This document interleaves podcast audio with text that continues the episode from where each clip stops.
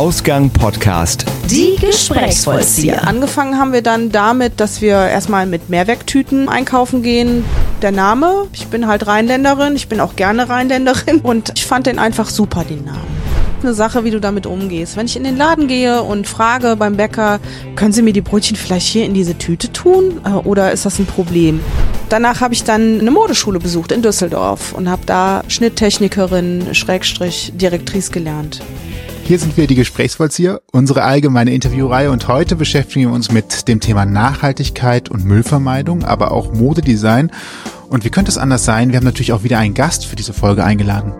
Sie ist gelernte Schneiderin, war selbstständige Modedesignerin und hat irgendwann angefangen, den Brötchenbügel zu entwerfen. Wir möchten natürlich wissen, warum sie der Modewelt den Rücken kehrte und sich heute der textilen Nachhaltigkeit widmet und begrüßen sehr herzlich Sabine Hillinger. Herzlich willkommen. Hallo, danke, dass ich hier sein darf. Ich freue mich total. Vielen Dank, dass du der Einladung gefolgt bist. Sehr schön. Ähm, für alle die, die jetzt nicht so der geborene Rheinländer sind, sag ich mal, ähm, was heißt denn Brötchenbügel? Ja, Brötchenbügel. Ich hatte vorher schon ähm, große Diskussionen deswegen. Brötchenbügel heißt einfach, das ist ein Beutel für deine Brötchen. Ein Bügelchen ist eine, ein Beutel, eine Tüte, wo man Sachen hin und her transportieren kann. Schlicht und ergreifend, ne? Ja, ich genau. hätte gar nicht drüber nachgedacht, aber tatsächlich mal nochmal so ein bisschen, bisschen das hinterfragt für andere aus Berlin zum Beispiel. Sowas könnte es wahrscheinlich schon ein bisschen schwierig werden, was ein Bügelchen ist. Deswegen ist es gut, das nochmal ja. zu erklären. Ja, also das Brötchen ist ja klar, aber der Bügel? Ja, ja. Schriftenbügel klingt auch irgendwie komisch, finde ich.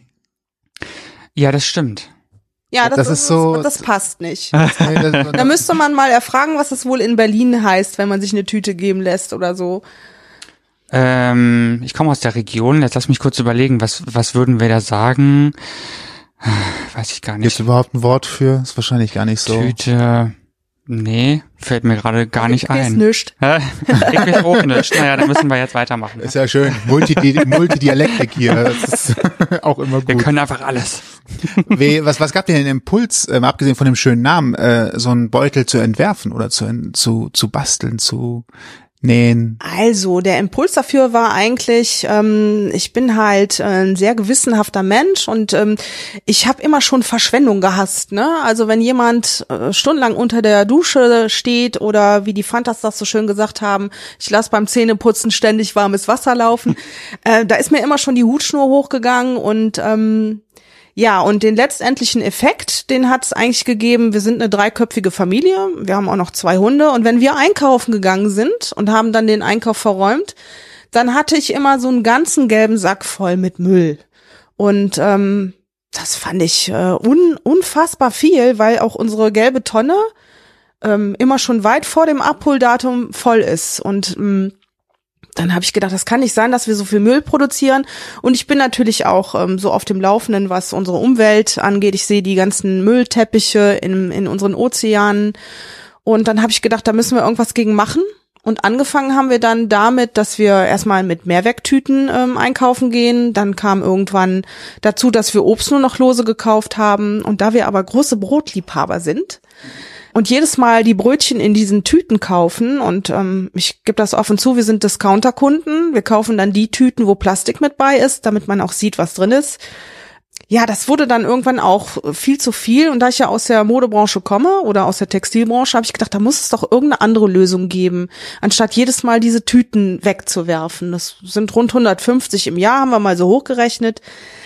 Ja, und dann habe ich meinen ersten Bügel, also im Kopf hatte ich den schon ganz lange. Ich habe immer überlegt, wie machst du das mit dem Sichtfenster? Und ähm, das erste Modell hatte Organza. Was ist Organza? Organza ist so ein ganz dünner, fein gewebter Stoff, der äh, wird oft für Brautkleider und sowas verwendet. Also, ne, da macht man so Schleier draus und sowas. Ah, sehr schön. Genau. Wahrscheinlich auch der günstige Stoff, ne? Der ist relativ günstig, ja, aber hat sich als filmschige Nudel herausgestellt. Also da kann man nicht alles reinpacken und der bleibt dann einfach nicht unbeschadet. Na gut, also mein erster Bügel war mit Organza und den habe ich dann einfach mal genäht im Eifer des Gefechts und dann habe ich den auch wochenlang ausprobiert und keiner hatte ein Problem damit, alle fanden das gut. Die Kassiererin an der Kasse konnte sehen, was drin ist. Und dann habe ich gesagt, so, jetzt ähm, verschönerst du das Ding noch mal eine Nummer. Und ähm, dann haben wir noch den Einsatz vorne geändert. Das ist jetzt Tüll, der ist nicht ganz so filmschick. ja, und dann fanden alle das toll. Und dann habe ich gedacht, okay, dann versuchst du jetzt einfach mal, das auf den Markt zu bringen. Und so ist der Brötchenbügel entstanden. Und der Name, ich bin halt Rheinländerin, ich bin auch gerne Rheinländerin. und ich finde, das kann man auch ruhig wissen und ich fand den einfach super, den Namen. Brötchenbügel. Passt einfach. Einfach catchy, ne? So.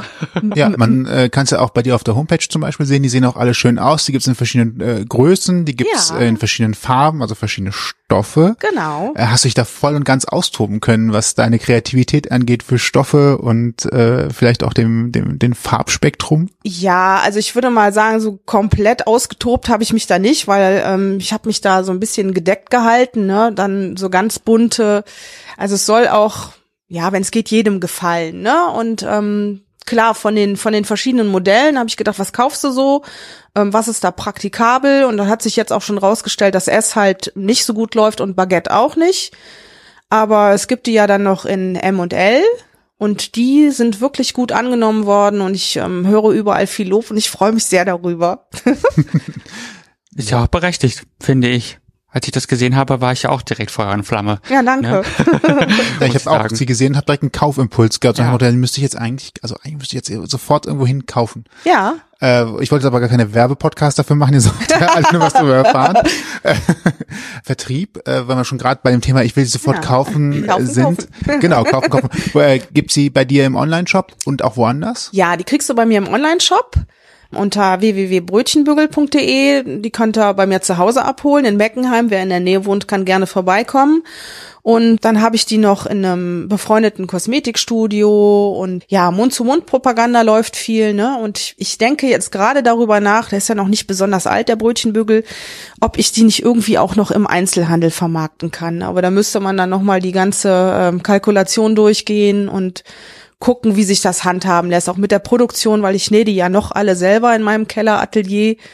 Und wenn dann alle einen haben wollen, schaffe ich das nicht mehr. Wie, viel, wie lange hast du so zu tun mit einem Beutel? Also wenn du jetzt mal so runterrechnest, ne, kannst du für einen einzelnen Beutel, kannst du das so nicht ausrechnen, aber ich denke mal so fünf Minuten kommst du so hin, um eins zu nehmen. Wenn du, wenn du die halt im, im größeren Paket nähst, ne, sagen wir mal, du schneidest jetzt 50 Stück zu und nähst die alle durch und rechnest dann runter, dann bist du so bei fünf bis sieben Minuten, denke ich, kommst du da aus. Wo man jetzt dazu sagen muss, dass du darin äh, geübt bist und Fertigkeiten hast. Wenn ich da wahrscheinlich dran gehe, dann Ja. sind wir vielleicht auch eher bei 15 Minuten pro Beutel und dann müssen wir mit den Nähten nochmal noch mal Ja. reden. Das, äh, das könnte gut sein, aber wenn du möchtest, können wir mal einen Nähkurs machen und dann kannst du mir vielleicht bei der Wir müssen mal Produktion gucken, helfen. meine Geduld da. ich bin da auch nicht so, glaube ich, der richtige Geduldstyp für. Nee, also das ist schon, also ich kann das, ne? Ich bin, habe das von der Pike auf gelernt und ich kann das halt einfach. Ich weiß, wie man sowas macht, dass das auch hält und ähm, Was genau hast du gelernt? ich habe gelernt Schneiderin. Ich habe eine Lehre gemacht, eine klassische Lehre in einem Damenoberbekleidungs, ähm, ja, eine Lohnkonfektion nennt sich das. Und danach habe ich noch mein Fachabi nachgeholt, weil ich bin nach der 10 auf dem Gymnasium abgegangen, weil ich das unbedingt machen wollte. Ich wollte immer in die Modeindustrie, also entweder singen oder Mode und es ist dann die Mode geworden. Und danach habe ich dann äh, eine Modeschule besucht in Düsseldorf und habe da Schnitttechnikerin, Schrägstrich, Direktrice gelernt. Und das mache ich jetzt auch schon, also nähen tue ich schon seit über 30 Jahren. Da bin ich, ich habe das quasi aufgesogen mit der Muttermilch.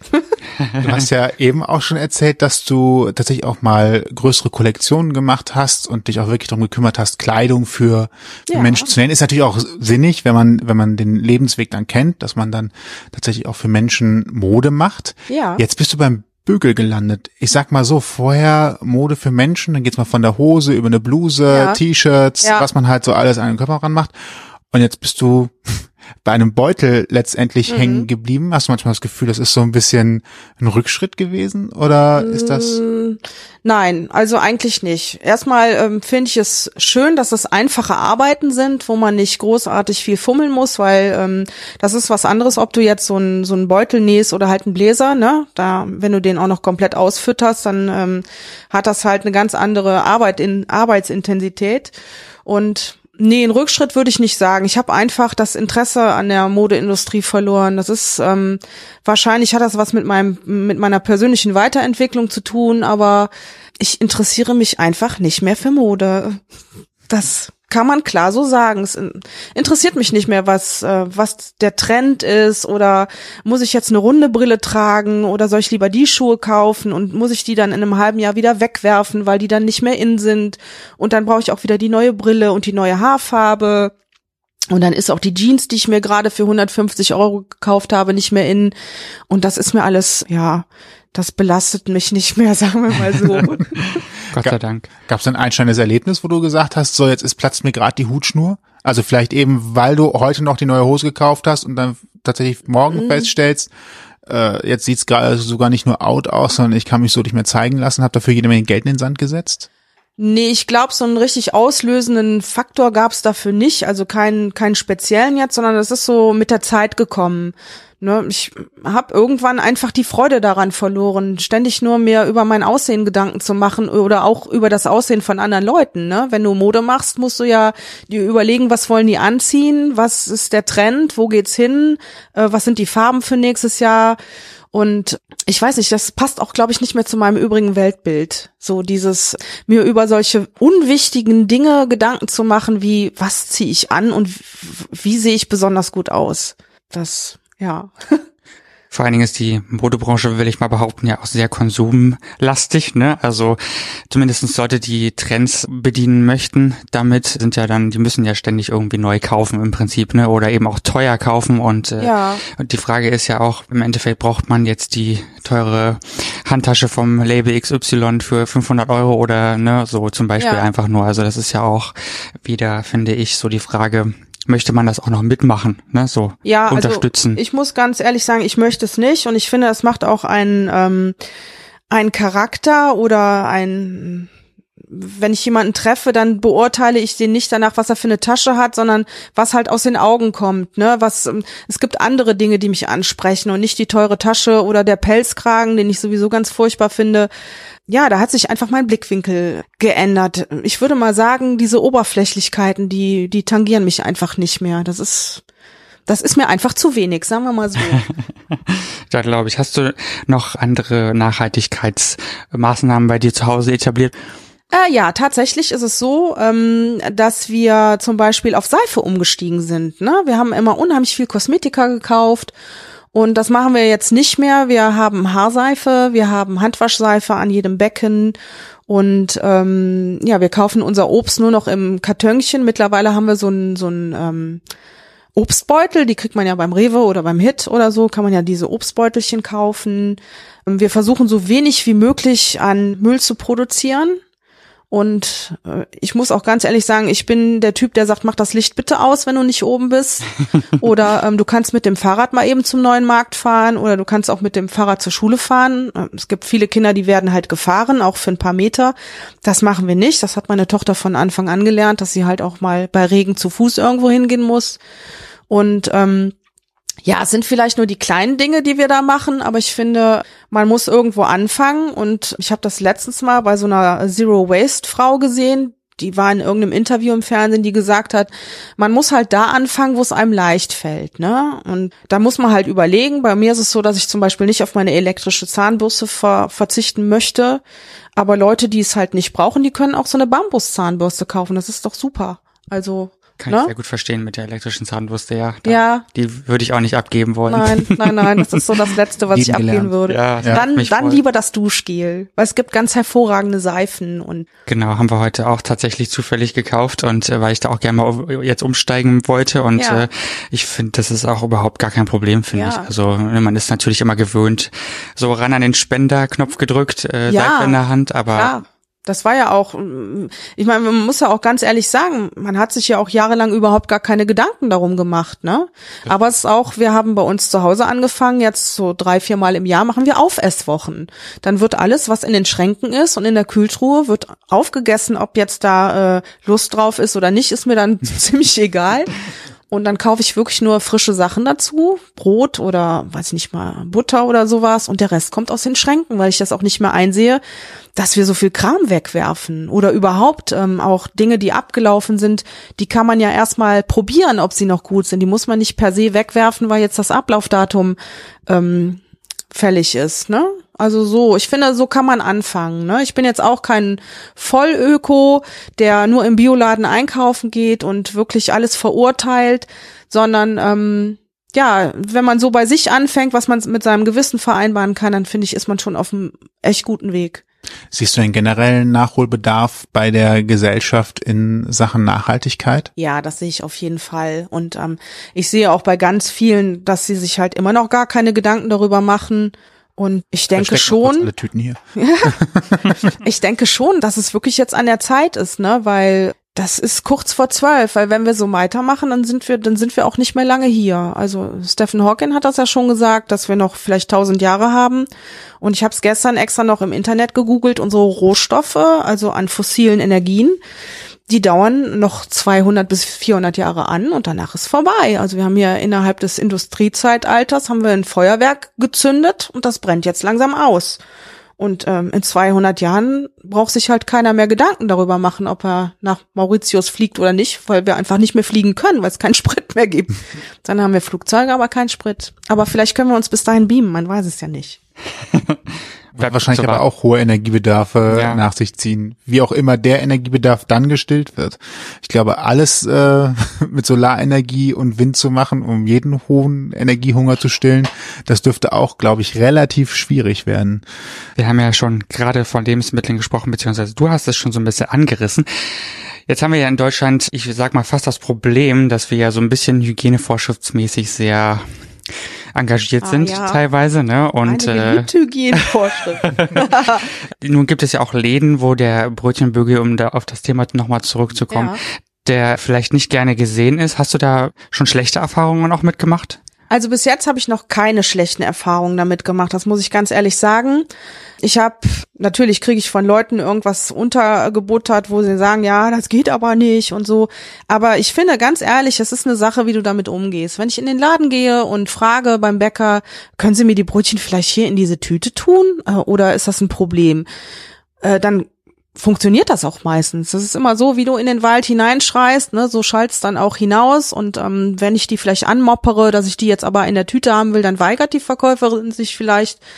Aber wenn man mit Freundlichkeit hingeht und fragt, dann ist das meistens kein Problem. Also ich persönlich hatte noch nie ein Problem damit. Ich war auch schon in mehreren Läden auch in anderen Städten. Und ähm, ich frage halt vorher und wenn die sagen, nee, tut mir leid, dann sage ich, okay, dann möchte ich keine Brötchen. Ne, ist ganz einfach. Und ja, die Hygienevorschriften an den Fleischtheken, da tut sich ja ganz viel, ne, mit den Edelstahltabletts. Wir haben zum Beispiel bei uns im Ort einen ganz süßen Edeka. ähm, die sind wirklich nett da. Das ist so ein Familienunternehmen und du kannst halt einfach merken, dass die Leute Freude an ihrer Arbeit haben. Die sind alle total nett, auch an der Käsetheke und mit denen habe ich letztens gesprochen und die führen das jetzt auch ein tatsächlich. Die wissen noch nicht genau, ob sie so Mietboxen, also so Tupperboxen dann rausgeben, die du dann immer ähm, erneuert kriegst. Kann, ne? Ja. Genau, kriegst, zahlst fünf Euro, kriegst du eine Box und beim nächsten Mal kriegst du dann eine neue. Oder ob sie das mit einem Tablett machen, aber ich denke, mh, hm, dass es tendenziell in die Richtung geht und auch sollte. Ich finde das super, weil wir brauchen den ganzen Verpackungsmüll nicht. Nee, nee, vor allen Dingen, wenn du also gerade im Supermarkt einkaufst. Ich bin ja bei zwei Personen schon immer erschüttert, wie viel Plastik und Verpackungsmüll ja, wir ansammeln. Also ja. eine Tüte pro Woche ist ja gar nichts, ne? Ja. Eine Mülltüte voll. Und ich versuche ja auch immer wieder möglichst Obst ohne Plastik und so weiter mhm. zu kaufen. Und ich meine, ich bin jetzt auch nicht äh, der Messias, ne? ne? Aber ich finde, man kann schon was tun. Und man, es geht auch im Supermarkt. Ne? Man muss natürlich da ein bisschen, man hat da ein paar Hürden zu überwinden, aber ich denke, man, man kann da auch ein bisschen was tun, wenn man jetzt nicht unbedingt einen Unverpacktladen vor der Tür hat oder ja, sowas. Ja, genau, ne? genau. Also da, da kann man, da geht schon auch sehr viel. Denke ja, ich. ich weiß auch nicht, was das Problem ist. Ich meine, es gibt ja immer noch, wenn du jetzt zum Beispiel äh, im Discounter an der Obsttheke vorbeigehst und an der Gemüsetheke gibt's ja immer noch diese Plastiktütchen man ist ja nicht gezwungen, die zu nehmen. Ich kann mir mein, meine Paprika auch in ein Kartönchen legen oder ich nehme halt so ein Netz mit, ne? Das sind so Sachen, die sind halt einfach umzusetzen und ähm, ich finde, das kann jeder machen. Also ich motz jetzt nicht jemanden an, der so eine Tüte nimmt, aber ja, ich find's dann, ich habe da immer so ein bisschen Unverständnis. Das muss nicht sein und ähm, ich bin sogar nur mal weiter. Die Paprika oder die Äpfel muss ich sowieso äh, hinterher abwaschen. Ja. Also habe ich auch keinen Problem, wenn ich nur ein oder zwei Äpfel oder zwei Paprikaschoten nehme, dass ich die halt einfach ganz normal in den Wagen lege. Ja, ja ich weiß, natürlich. da waren auch Kinder mit Schuhen drin, aber ich weiß noch nicht, wo die Kisten ja. vorher waren. Am Ende des Tages waren sie auf dem Feld Also äh, waschen ist halt Ja. einfach ohnehin bei Obst und Gemüse nochmal eine Nummer, die man halt einfach machen muss. Na klar, aber weißt du, was meine Oma immer gesagt hat? Dreck schürt der Mach. Ja, Ja. Ne? So sieht's aus. Ne? Also ich finde auch, wenn man Kinder nicht im Dreck spielen lässt, dann werden die halt einfach anfälliger für Krankheiten, weil ähm, dein Mikrobiom, das entwickelt sich ja auch dadurch, dass du mit äh, Erregern in Kontakt kommst und das macht dich halt einfach nur härter, finde ich. Also resistenter auch gegen Krankheiten. Gehört auch dazu. Ja, natürlich. Äh, äh, unsere Vorfahren vor 3000 Jahren haben jetzt auch nicht äh, vom desinfizierten Teller gegessen. Nein, auf keinen Fall. Konnten das Wort noch nicht mal schreiben. Mit hoher Wahrscheinlichkeit. ja, gab's denn das schon? Ich habe deine Brötchenbürger ja quasi auf Facebook entdeckt, ne, durch das Teilen von einer anderen Person. Da bin ich auch, fand ich auch super direkt so. Ja. Und da gibt es ja nicht nur Befürworter, ne, Nein. sondern leider auch immer mal Menschen, die eine andere Meinung haben dürfen, aber diese vielleicht nicht so human ausdrücken. Ja. Fällt das schwer, da sachlich zu bleiben? Vielleicht? Ich sag mal ganz ehrlich, ähm, ich würde lügen, wenn ich sage, ich ärgere mich darüber nicht. Natürlich, es geht da wahrscheinlich auch um einen ganz bestimmten Eintrag, da habe ich mich wirklich sehr drüber geärgert, weil das halt auch einfach unverhältnismäßig war, ne, was derjenige geschrieben hat und aber mittlerweile habe ich ein Alter erreicht, da weiß ich ganz genau, den Ärger, den ich empfinde, den mache ich mir selber. Und dann atme ich mal ein und atme aus und vielleicht auch nochmal. Und dann versuche ich das einfach an mir abprallen zu lassen und sachlich zu bleiben. Also klar gibt's immer Leute, die die Sachen kacke finden oder die die mich vielleicht auch nicht mögen oder so. Aber ich habe mir was überlegt und ich finde das gut. Ich stehe dazu. Ich finde das wirklich ist eine gute Idee, die ich da hatte. Und ich habe auch ganz viel Anerkennung und Lob dafür bekommen. Und ähm, ja, da kann mir das doch gestohlen bleiben, ganz ehrlich. Ich habe dann versucht, sachlich zu antworten. Das mache ich jedes Mal, wenn irgendwas kommt, dass ich dann freundlich bleibe. Ja, dann habe ich auch nichts mehr gehört. Naja, Gegenwind kriegt man ja wahrscheinlich Ja. bei allem, was man irgendwie äh, macht, ne, oder Ja, findet oder wie auch immer. Und äh, da fühlen sich ja immer ganz viele Leute bemüßigt, da noch ihre Meinung zu sagen. Also Meinung Ja. ist okay, ne, aber es, Genau. die Frage, wie man die, die formuliert ist, Ja, halt, manchmal habe ich das Gefühl, die haben dann auch zu wenig eigene Beschäftigung oder Interessen und ähm, deswegen hocken die sich dann vors Internet und gucken, wo sie irgendwie mal was loswerden können, sagen wir das mal so, damit sie dann auch was erlebt haben oder so, keine Ahnung. Aber ja, wie gesagt, ich versuche das an mir abprallen zu lassen. Es gelingt mir nicht immer, aber ja, das ist auch der einzige Weg, glaube ich, um da seinen Ja. eigenen Frieden auch zu finden. Ne? Ja, genau. Gut, äh, ich finde gerade Facebook ist ähm, ja sehr extrem geworden in Ja. den letzten Jahren, was das so angeht. Also das sollte man jetzt vielleicht auch nicht einfach Ja. also als einziges als Beispiel nehmen. Ne? Ja, Aber ja. Es, da, das ist mir halt so aufgefallen und ich dachte so, hm, ja, weiß ich nicht, ob das jetzt so so gut war, ne, so ratsam war von der Person, wie auch immer. Deshalb nur die Frage. ja, Vielleicht hatte auch jemand einfach einen sehr schlechten Tag und Das hat kann einfach den falschen. Kanal dafür gewählt. Eben. Richtig, Ja. das könnte sein. Also nach dem, was derjenige geschrieben hat, was er so beruflich macht, kann ich mir vorstellen, dass er vielleicht auch ein bisschen unausgeglichen ist und da einfach auch einen Kanal gesucht hat, um mal so ein bisschen Frust abzulassen. Aber ich mache trotzdem weiter. Ja, klar. du, machst vor allem Ding auch, ne? Also du sagst nicht so, jetzt muss was passieren, Nee, sondern du machst halt ja, ich versuche so. es. Also in meinem Rahmen, ne? Ich bin natürlich jetzt auch nicht, wie du eben schon sagtest, ich bin auch nicht der Messias. Ähm, ich kaufe auch im Discounter und ähm, äh, wir produzieren nach wie vor auch aufgrund, ich habe zwei Hunde, aufgrund der Hunde produzieren wir sehr viel Müll, ne? Aber ja, ich versuche halt da, wo es geht und wo es nicht weh tut, versuchen wir auf jeden Fall was zu machen. Ja, klar. Und äh, kleine Schritte helfen ja auch, ne? Und Ja. die kann ja jeder für sich gehen, wie er will, aber wenn man es macht, dann ist es halt Genau. auch was anderes, klar, ne? Wie sieht's in deinem Freundeskreis aus? Hast du da auch mehrere Leute, die in deine Richtung denken und äh, dich vielleicht auch mit dem Bügel unterstützen oder eben anderweitig Ja. so Zero Waste mäßig unterwegs sind? Also ich habe ähm, so beide Fraktionen in meinem Freundeskreis. Da gibt's Leute, die machen sich halt keine Gedanken drüber, aber es gibt Leute, die die haben auch direkt bei mir ähm, eingekauft und die finden das toll und die bemühen sich da auch. Ne? Also ich habe auch nette Leute kennengelernt durch den Brötchenbügel, muss ich ganz ehrlich sagen. Du sitzt hatte- jetzt hier, Zum Beispiel. Zum Beispiel hier jetzt, ein sehr schöner Nachmittag.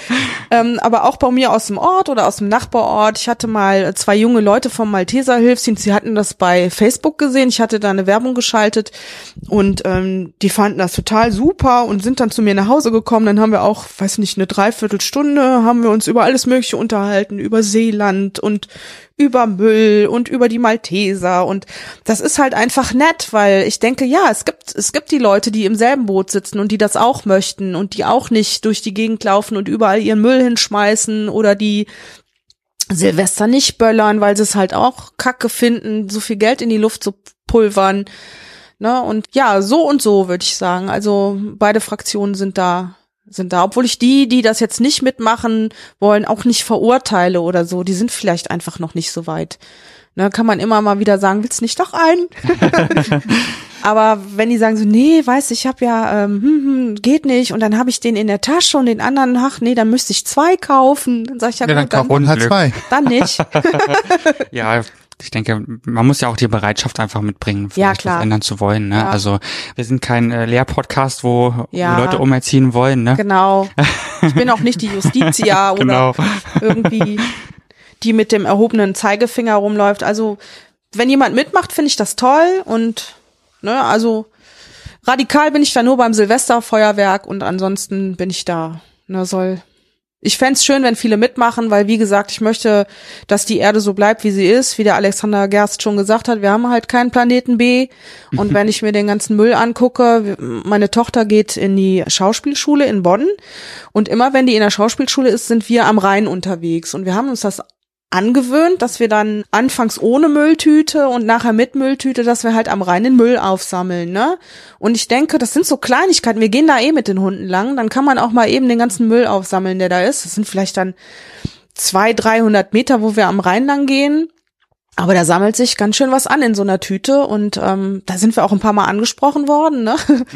aber dann hier, ich habe noch eine Tüte, wollen Sie die haben? Nee, beim nächsten Mal. Und dann gibt's aber auch Leute, die machen mit. Und ich denke, ne, was da in den Rhein kommt, das wird halt auch alles ins Meer gespült. Und wenn man da anfängt, solche Kleinigkeiten zu machen, also ist ja auch, wir sind ja auch keine Freaks oder so. Ich denke einfach, ja, das ist vernünftig und das kann, das kann man machen. Und ich möchte, dass die Erde so bleibt, wie sie ist. Vielleicht eine mahnende aktuelle Meldung dazu. Ich habe heute gelesen, dass äh, vor Malaysia Plastikmüll aufgetaucht ist und der ist tatsächlich aus Deutschland. Ja, Das Ja. sollte vielleicht einen auch nochmal so Gedanken geben, nur weil wir jetzt sagen, Malaysia ist so weit weg und was habe ich mit Malaysia zu tun? Ja. Wenn der Müll kommt auch bis dahin über die Natürlich. Meere Ja, und äh, das sollte eigentlich ein mahnendes Beispiel für uns sein, dass wir da mal auch ein bisschen sorgsamer umgehen müssten. Das eine ist, den Müll gar nicht erst entstehen zu lassen. Das andere ist, wenn ich ihn schon habe, dann wenigstens so zu entsorgen, ja, genau. dass er das einfach wieder nicht in mitnehmen. einen falschen Kreislauf kommt. Ja, Das sollte eigentlich uns allen äh, wichtig sein, egal welche Einstellung ich habe.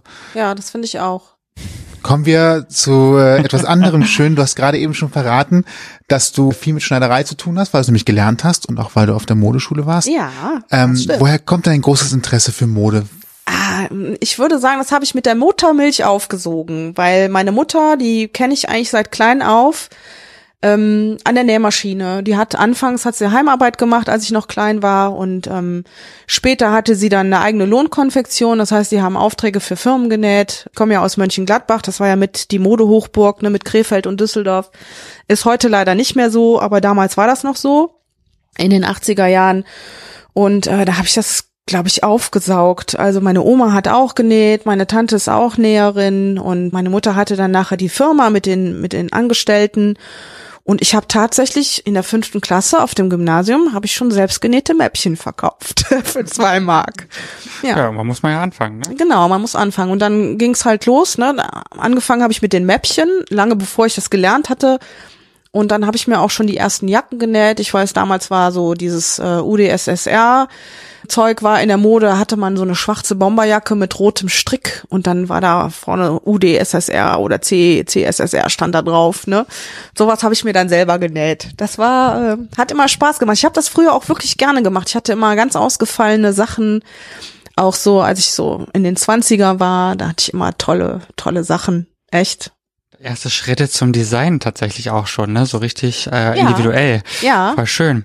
Der Schritt zur Modeschule, wie verbringt man den so generell? Ähm, für mich war von Anfang an klar, dass ich das gerne machen möchte. Ne? Also wie gesagt, ich wollte entweder singen oder Mode machen. Und ja, ich bin dann nach der 10 abgegangen vom Gymnasium, weil ich unbedingt eine Schneiderlehre machen wollte. Obwohl die Lehrer damals zu mir gesagt haben, mach das nicht. Und ich wollte das aber. und das habe ich dann auch gemacht. Und ich habe dann in so einem kleinen Betrieb in der Nähe von Erkelenz habe ich meine Lehre gemacht. Und habe danach aber mein Fachabi nachgeholt, weil ich erst auf die Fachhochschule wollte nach Gladbach, habe da aber keinen Platz bekommen. Und ich hatte ein bisschen Geld gespart durch so einen ähm, Nebenerwerb, den ich damals hatte. Und dann bin ich auf eine Privatschule nach Düsseldorf gegangen. Und das war, ist heute immer noch eine sehr renommierte Schule. Die gibt's in München, Düsseldorf und ich glaube in Hamburg. Und ja, da habe ich mich für so einen für so einen Kurs eingeschrieben und habe dann da ein halbes Jahr die große weite Welt gesehen in Düsseldorf. nee, das war toll, echt. Das war in so einem Hinterhof in Bilk und ähm, wir waren eine ganz nette Klasse und ich habe da auch eine meiner besten Freundinnen kennengelernt und das war eine tolle Zeit, echt. Haben viel gelernt da und ich habe dann im Anschluss auch direkt einen Job bekommen in einer großen Düsseldorfer Firma. Da habe ich noch am äh, Computer gearbeitet, so Gradierungen. Das heißt, du machst ja einen Schnitt in Größe 38 und musst den dann, wenn er im Kaufhaus hängt, dann hast du die Sachen ja bis 48, von 34 bis 48 und es wird dann vergrößert und verkleinert und sowas habe ich da gemacht. Wenn man so einen Schnitt neu macht, muss man wahrscheinlich nochmal umrechnen, ne? Ja, ja, Weil ja. nicht jede Stelle gleich groß, größer gemacht werden darf. Ähm, genau, es gibt da ganz bestimmte Regeln, wonach du gehst, ne? Das, ja, und dann gibt's auch noch äh, Kurzgrößen und Langgrößen. Es kommt immer drauf an, ne, wie groß du bist und wo dann sich was verändert, aber Ich kenne die 110 zum Beispiel ja. ganz gut. Genau. So siehst du auch aus, als würdest du die. Ja, manchmal, also ganz, als ich noch ein bisschen dünner war, war es auch so, dass nochmal so wirklich die Hand nochmal dazwischen passt, wo ich so dachte, eigentlich bräuchte ich noch eine Zwischengröße, damit halt der Spiel, das Spiel nach vorne nicht so groß ist. Auf der anderen Seite war ich dann jetzt auch erstens später froh darum, dass seine Hand weit zwischen ist. Und zweitens überlege überleg ich dann auch später mal so, wenn das jetzt wirklich so eng sitzen würde, dass man halt sehen würde, dass ich so dünn bin, sähe es wahrscheinlich auch nochmal erschreckend aus. Ja, Man muss auch mal so ein bisschen darauf achten, äh, dass das nicht, nicht ganz so aussieht wie Strich in der Landschaft, ja, wenn man so einen Anzug zum Beispiel trägt. okay. Aber es ist schwierig, Zwischengrößen zu bekommen. Das möchte ich mal kurz ja, heute, anmerken. heute immer noch. ja, es ist doch schon. Also es gibt ein paar Unternehmen, die sich darauf eingestellt haben, sogar das als extra Kategorie aufzuführen. Mhm. Ähm, es gibt natürlich auch extra äh, Herrenausstatter zum Beispiel, die Ja. dann das führen. Das sind auch große Häuser. Aber so normale Bekleidungsgeschäfte ist es tatsächlich schwierig, weil XXL heißt halt auch immer Ja, äh, breit ja, genau. und nicht nur lang. Ja, Und nächstes Problem ist natürlich auch Armlängen. Das ist so ein extra Thema nochmal. Also selbst wenn es dann einigermaßen passt, ja, okay. an der Mhm. Armlänge wird's dann immer schon mal wieder was schwieriger. Aber dafür hast du ja dann wirklich die, die langen Größen, ne? Also ist ja XXL ist ja nicht lang, sondern ist ja für normal große Männer nur halt für mehr Zeit. äh, Körperfülle. Zelt. Ja, Zwischengröße sind halt nicht anscheinend für Massenproduzenten äh, interessante. Nein, ist es nicht. Größen. Das ist auch das Problem bei ganz vielen. Ich habe eine ganze Zeit lang Nähkurse gegeben und ähm, ich hatte äh, ausschließlich Frauen, die wirklich von der Stange nichts kaufen können, weil es äh, vorne und hinten nicht sitzt. Da war eine mit einem ganz großen Busen, die hatte dadurch bedingt natürlich auch einen runden Rücken, ne? Die kriegte dann ähm, alles über der Brust nicht zu. Dann habe ich eine, die ist früher mal geschwommen, die hat ein sehr breites Kreuz, die äh, hat immer die Arme zu kurz, ist auch eine sehr große Frau, die kann nichts fertig kaufen. Das ist schon echt schade, dass es sowas nicht gibt. Also das ist Das ist einfach schwieriger. Aber Ja, es ist tatsächlich ja, ja. einfacher geworden. Aber es ist jetzt auch immer noch nicht so, dass man einfach in den Laden gehen kann und sagen Mhm. kann, das hätte ich jetzt gerne. Also es kann schon mal in Frust enden. Und Mhm. das äh, mit, mit dem Alter hat es aber dazu genommen, dass man da die Toleranz etwas verloren hat, äh, lange suchen zu Da wird man müssen. genügsamer, ne? Ja, Mhm. eben nicht. Ich eher nicht. Ja, okay. Ich weiß, weiß Mein ich kenne das ja. Mein Geduldsfaden reißt schneller. Ah, Dann habe ich keine Lust mehr. Ohne Witz. Ich habe schon überlegt, ob ich einen Nähkurs mache und dass ich dir Hemden schneidern kann. Zum Beispiel. Ehrlich. ja, ja, Würde ich tatsächlich machen. ich würde das anbieten. Gut, wir reden später darüber. It's a Mensch, it's a Mensch. Du hast ja vorhin in unserem Vorgespräch schon erwähnt, dass du irgendwann auch Direktrice warst. Hm. Kannst du mal beschreiben, was eine Direktrice eigentlich macht? Ja, eine Direktrice macht eigentlich alles, vom Entwurf bis hin zum fertigen Musterteil. Also ein Designer macht ja nur den Entwurf und lässt dann die ganzen Arbeiten von jemand anderem machen und eine Direktrice kann halt äh, selber entwerfen. Die kann den Erstschnitt machen, das heißt, ähm, du kriegst ein Bild von irgendjemand, der hat was gezeichnet, sagen wir mal, Karl Lagerfeld hat jetzt ein Kleid gezeichnet, gibt mir das Bild und ich kann das dann quasi umsetzen auf Stoff. Ich kann den Schnitt machen, ähm, dann muss ja auch noch ausprobiert werden, ob wirklich alles so ist, wie es wie es sein soll. Ich suche den Stoff dazu aus, ich nähe das Ding, dann wird's anprobiert und das ist quasi der Weg von, von Anfang bis zum Ende, bis das Teil auf der Stange hängt. Das macht eine Direktrice. Ich habe auch die Stoffe ausgesucht und die Knöpfe, die Zutaten und so. Ja, das war wirklich alles. Ich habe alles gemacht. Ich habe auch Kundengespräche geführt damals in der in der Firma. Telefondienst. alles. Ja, kein 9-to-5-Job, ne? Nee, nee, nee, nee. das war's nicht. Mm -mm. Viel Arbeit. Also ich habe auf Netflix gibt's gerade so eine so eine Doku auch. Sieben Tage, sieben Tage bis heißt die. Also englischer Titel habe ich gerade vergessen. Auf jeden Fall. Ja. Da wird eben genau das, was du gerade erklärt hast. Also eine Karl Lagerfeld Modenschau begleitet für sieben Tage bis zu dem Zeitpunkt, an dem sie stattfindet. Und da Ja. kann man so ein bisschen sehen, was Direktrisen und die Mitarbeiter so machen und äh, Ja. weil wie viel Stress das auch ist Ja. und so weiter. Also Aber Wahnsinn. eigentlich ist es ein toller Job, ne? Also das ist wirklich eine eine Sache, die wirklich auch Spaß macht. Das du du machst das mit deinen Händen. Du hast das du hast dir das ausgedacht und dann machst du das mit deinen eigenen Händen und es hängt dann nachher da und du hast es gemacht. Das ist schon das ist schon toll, muss ich schon sagen. Also hat mir immer Spaß gemacht. Mache ich heute noch mit Kostümen.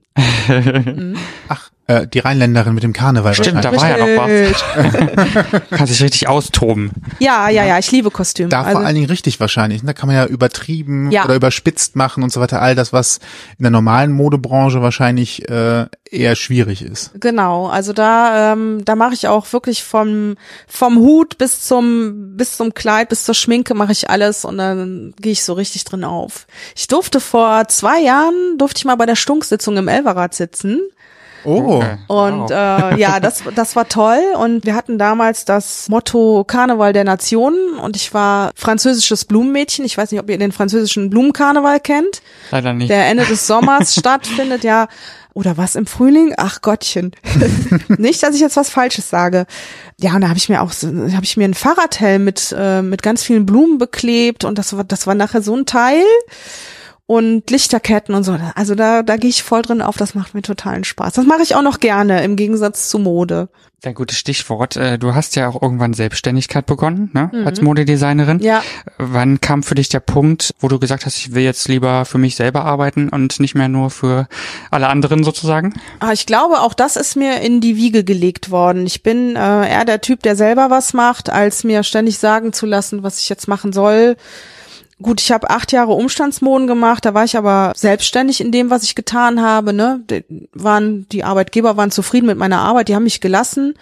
Die haben zwar dann immer noch mal ihren Segen drüber gehaucht, wenn ich irgendwas entworfen hatte. Aber ja, das war dann irgendwann zu Ende, ne, weil wir uns auch nicht mehr so richtig gut verstanden haben. Und dann war klar, ich mache mich selbstständig, weil ich kenne das halt von meiner Mutter, die war immer selbstständig und ich finde das toll, wenn man selbstständig irgendwas machen kann. Ne? Man muss Chef sein, selber Ja. machen, so wie man glaubt, dass es richtig ist. Genau. Das Problem ist nur, du bist halt auch für alles selber verantwortlich, ne? Du musst da gucken, dass du morgens pünktlich aufstehst, du musst gucken, dass du die Aufträge rankriegst, du musst gucken, dass du die Aufträge erledigt kriegst, du musst Rechnungen schreiben. Ja, das ist, äh, das ist schon viel. Also viele sagen ja, man arbeitet dann selbst und ständig und ich kann das auch nur be- Bestätigen. bestätigen. Das ist tatsächlich so, ja. Ja, und obendrauf könnt, könnte ich mir vorstellen, ist wahrscheinlich auch schwierig, dann die Kundinnen und Kunden zu, zu überzeugen, dass dein Stück eben individuell ist und äh, das hat ja in den meisten Fällen auch so ein bisschen seinen Preis, ne? Ja. Ähm, und ich denke, das ist auch wahnsinnig schwer, dann die Leuten klarzumachen, dass seine Arbeit eben was kostet, ne? Genau, und das ist auch letztendlich der Grund gewesen, warum ich da ausgestiegen bin. Erstmal, ähm, weil mir halt dieser Impuls zur Mode abhanden gekommen ist. Also ich, ich habe einfach, ja, ich habe kein Interesse mehr an, an irgendwelchen Trends. Und nachher war es so, dass äh, du, du wirst auch nicht gewertschätzt, ne? Das, was du machst, ähm, wird nicht gewertschätzt und das mittlerweile war es dann mittler, also es war dann so, dass dass eine Bekannte kam und sagte, ja, ich habe hier einen Stoff, kannst mir mal die Bluse da draus nähen? Die hängt zwar bei Kick auch, aber dann kriegst du das Geld lieber und dann krieg, nächste für 20 Euro so eine Bluse und denkst so, äh, ja, mh. Hm. also eigentlich reicht das vorne und hinten nicht. Ich habe so und so lange dran gesessen und ich hätte schon gerne mehr als fünf Euro die Stunde, ne? Mhm. Und aber die Leute sehen das nicht ein, weil die Klamotten draußen auf dem Markt überall so billig zu haben sind, wenn ich teilweise die Prospekte sehe, auch bei Kindersachen oder so, ähm, dass äh, ein Hoodie also so eine, oder so eine Sweatshirtjacke für, für 3,98 Euro mit Reißverschluss und vielleicht noch eine Stickerei drauf oder so. Da kannst du nicht mehr einen Reißverschluss für kaufen, wenn du in den Laden gehst. Vergiss es, das, das hat keine Relationen mehr, ne? Dann, die Leute gehen dann lieber in den Laden und kaufen irgendwas in Indonesien gefertigtes, weil es halt einfach billiger ist. Und ähm, es gibt nur noch ganz wenig Leute, die Geld dafür ausgeben und die sind dann auch noch äußerst penibel. Und da hatte ich dann einfach keine Lust mehr zu. Nee, glaube ich auch. Vor allen Dingen äh, hat man ja mit Sicherheit schon selbst einen Anspruch für sich, den man erfüllen möchte, ganz klar. Ne? Und wenn der dann noch hinterfragt wird, kann ich mir vorstellen, ist ja. man auch irgendwann ein bisschen frustriert. Ne? So. Ja, genau so ist es auch, weil auch heute nähen ganz viele und die kommen dann auch an und sagen, ja, hier kannst du mir das und das mal nähen. Eigentlich kann ich das selber, aber mhm, genau. Aber ich habe jetzt da gerade keinen Bock drauf so, ja, oder das ist mir jetzt zu lässig. Kannst du das mal eben machen? Ne? Und dann denke ich so immer, ja klar, kannst du das selber. Ich sehe das schon, wie du das selber kannst. so, ne? Ist äh, immer noch ein Ausbildungsberuf über drei Jahre, ne?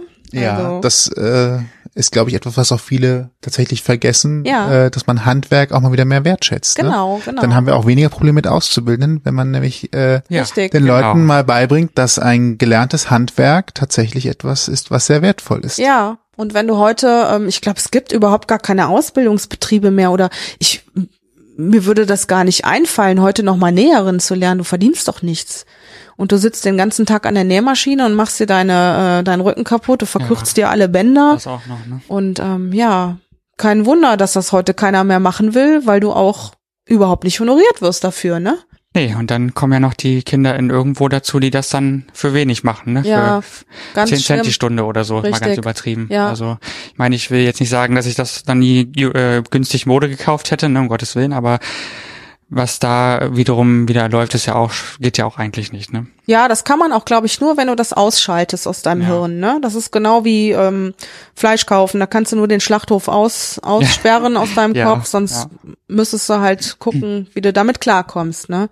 Aber es ist bei Mode genau das gleiche. Und das Schlimme daran ist ja, dass es eigentlich egal ist, ob du jetzt diese Sweatshirtjacke, die dir so gut gefällt, ob du die für 60 Euro kaufst von so einem mittelpreisigen Unternehmen oder ob du die für 10 Euro beim Discounter kaufst, weil produzieren tun die die alle im selben Laden. Das sind alles die gleichen Hersteller, die gleichen Nähereien, die das nähen, da kommt halt nur ein anderes Label rein und du bezahlst da eigentlich nur den Namen. Also ich sag jetzt keine Namen, aber das ist wirklich so, das tut sich das Label in die Tasche, das Geld. Klar. Man kann ja, man braucht es nur googeln, ne? da brauchst Richtig. du gar keine Namen für sagen. Das nee, findet man ja auch so das raus. Das ist tatsächlich so. Ja, und äh, ich, das war auch schon immer so mein Gedanke. Klar bezahlst du bei einer großen Marke, die sehr teuer verkauft, auch wahrscheinlich zu 50 Prozent überhaupt das, das, das Label und ja, überhaupt sowas. Ne? Das also, ist tatsächlich so. Ist, also ich weiß es, wir haben immer in Griechenland produziert damals unsere T-Shirts und unsere Knitwear. Und ähm, in den gleichen Läden sind halt auch große Labels produziert worden. Ne? Und das ist heute, ähm, lässt der Kick da produzieren und ähm, ja, die, die mittelpreisigen und die hochpreisigen Sachen lassen genau in demselben Laden. Dieselbe Näherin näht genau dieselbe Seitennaht, das vielleicht irgendein Detail verändert. Und dann kommt das andere Label da rein und zack, kostet das Ding 70 Euro mehr. Puh. ja, das äh, mhm. heißt für mich Willkommen in der Realität. genau. ja. Wenn ich faire Mode kaufen muss, bin ich wahrscheinlich ganz schnell bei diesen äh, Fairtrade Labels beziehungsweise auch ja. bei den äh, zum Teil kombiniert es auch mit veganer Mode ja. äh, in, in Zusammenhang. Und dann merkt ja. man auch, wie viel ein Kleidungsstück eigentlich kosten müsste. Genau, das ist ähm, genau wie beim Biofleisch.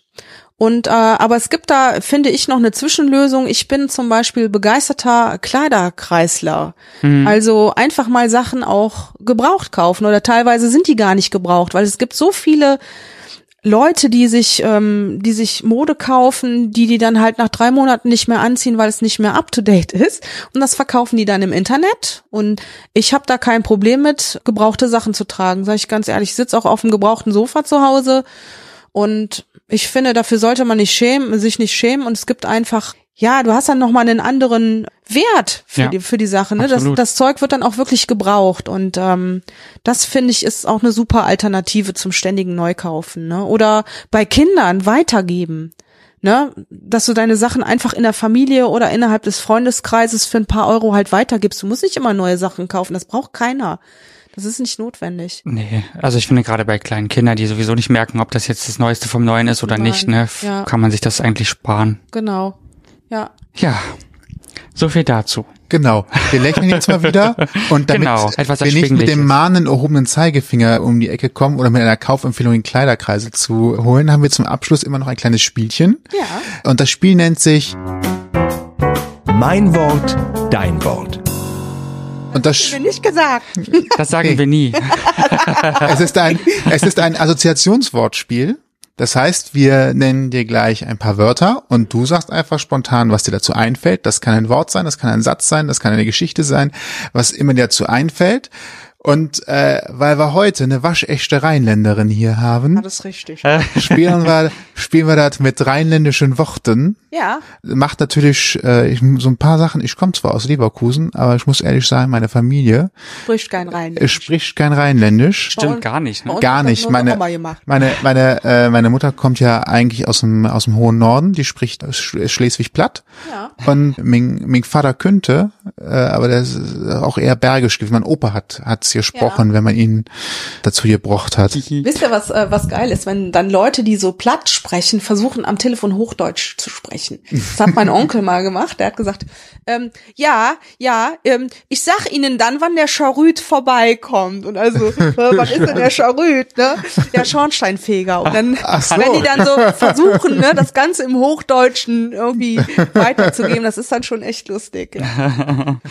Ja, wir haben das Ganze auch so ein bisschen abgewandert äh, dieses Mal und wir haben äh, ein paar Begriffe rausgesucht. und gucken mal, ob äh, wir die gemeinsam übersetzt kriegen. ja, dann immer her damit. Ne? Möchtest du anfangen? Ja, das erste ist tatsächlich mein Lieblingsbegriff. Das haben wir zu Hause auch tatsächlich gesagt, auch wenn, äh, wenn, wenn Rheinländisch sonst nicht gesprochen worden ist. Die Rede ist vom Plümo. Plümo. ja, Plümo ist so ein Wort, was ich mir noch nie erklären konnte, aber tatsächlich haben wir auch Plümos zu Hause.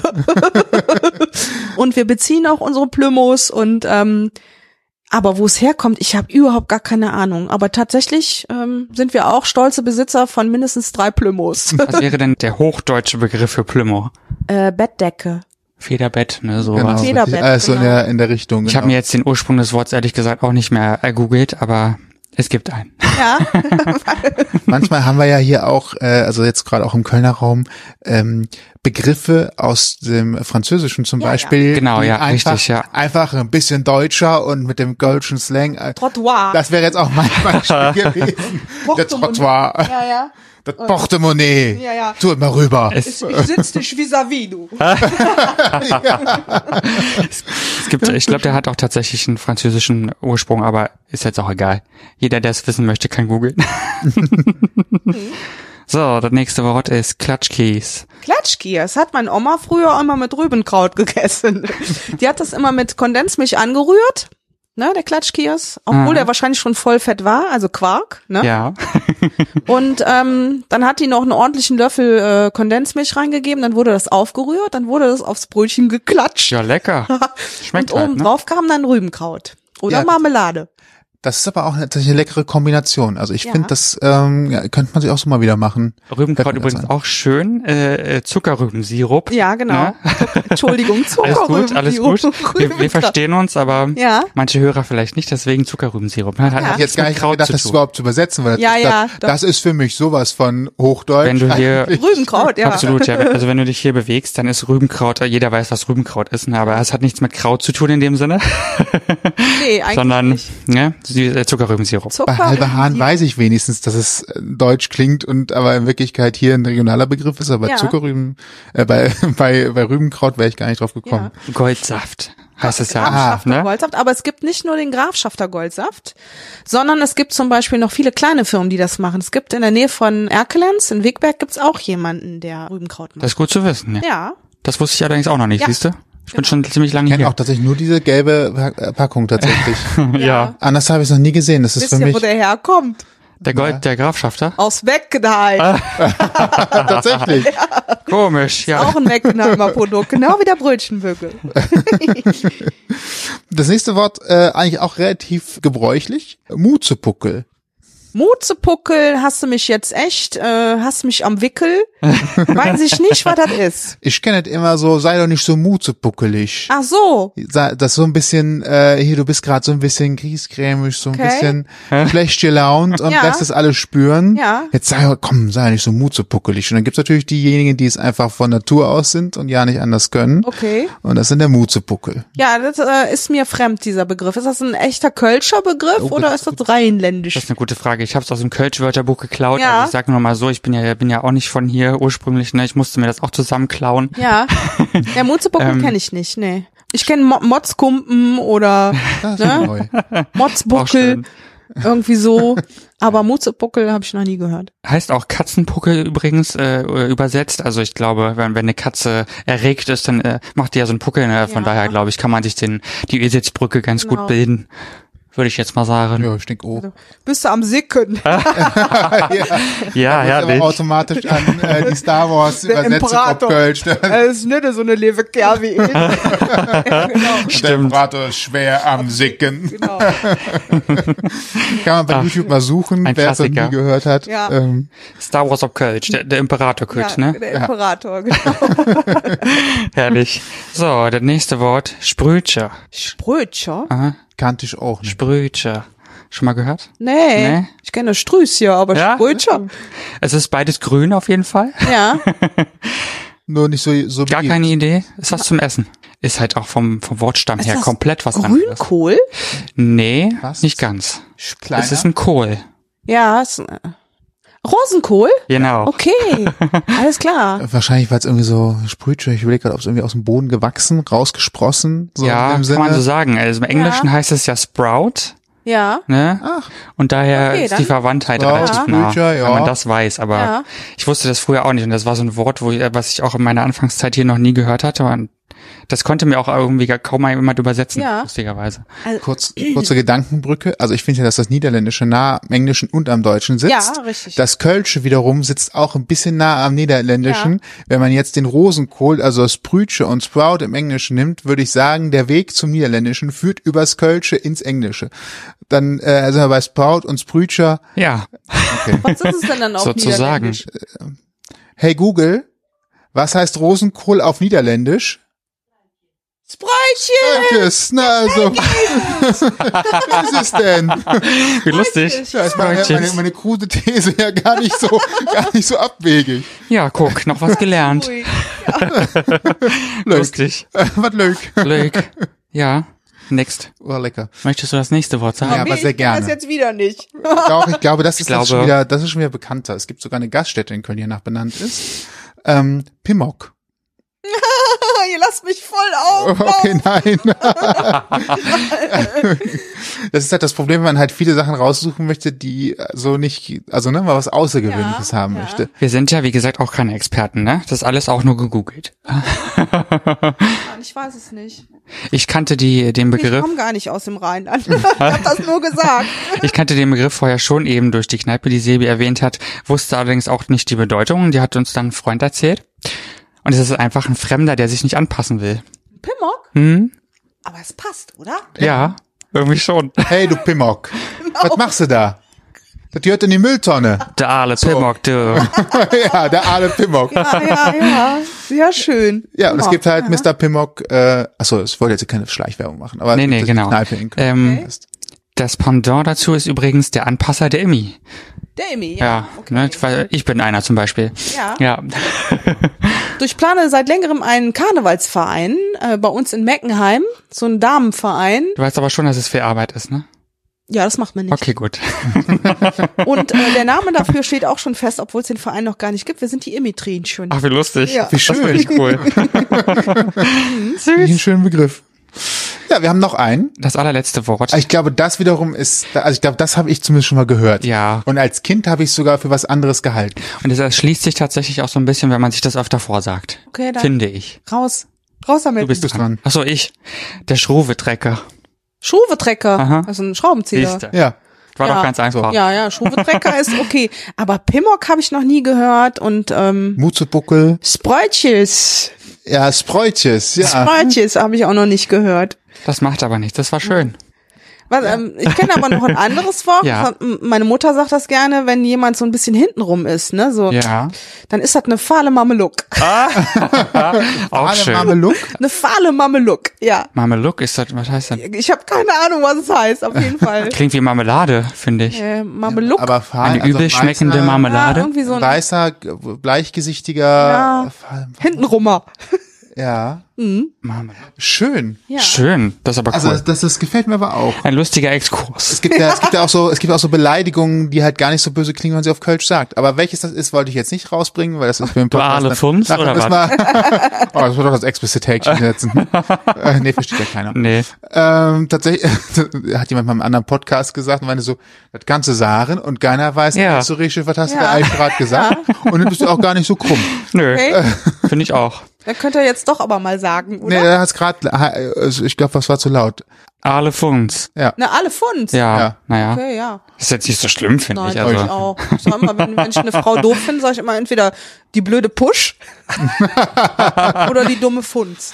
Ja, Ja. so einfach siehste, so einfach kann es sein. Da haben wir ein schön lustiges Ende quasi gefunden Ja. von dieser Folge. Aber Ne? ihr dürft das nicht senden, dass ich Wörter nicht konnte. Schneide ich raus. Tatsächlich haben wir vorher darüber gesprochen, wir nehmen einfach mal alle rein und gucken Ja. mal, was wir machen. Kein Problem, ich bin trotzdem Rheinländerin, ich kann es nachweisen. Alles gut. Es ist ja vielleicht auch nochmal viel gefärbt innerhalb einer Sprachregion. Das wäre jetzt auch nicht so unüblich, wenn ich Ja, äh, alleine ja weiß. das ist auch so. Du hast viele Wörter in Gladbach und ich bin ja Urgladbacherin eigentlich, äh, die du zum Beispiel in Meckenheim nicht kennst oder so. Wenn ich sage, Genau. gib mir mal den Schüttelsplack, dann, äh, was ist ein Schüttelsplack? Das ist ein Küchenhandtuch. Das ist in, in Lustig. oder Öllek. Der Freund von meiner Oma hat immer gesagt, na, du Öllek, wie ist es dich? Öllek heißt Zwiebel. Ja. Ich Warum? wollte sagen, weil ich kann Öllig. Öllig das in- in wiederum Köl- ist Kölsch, äh, ja. dann Ja, auch ja. das Zwiebelchen, ja. Okay, na du Öllek.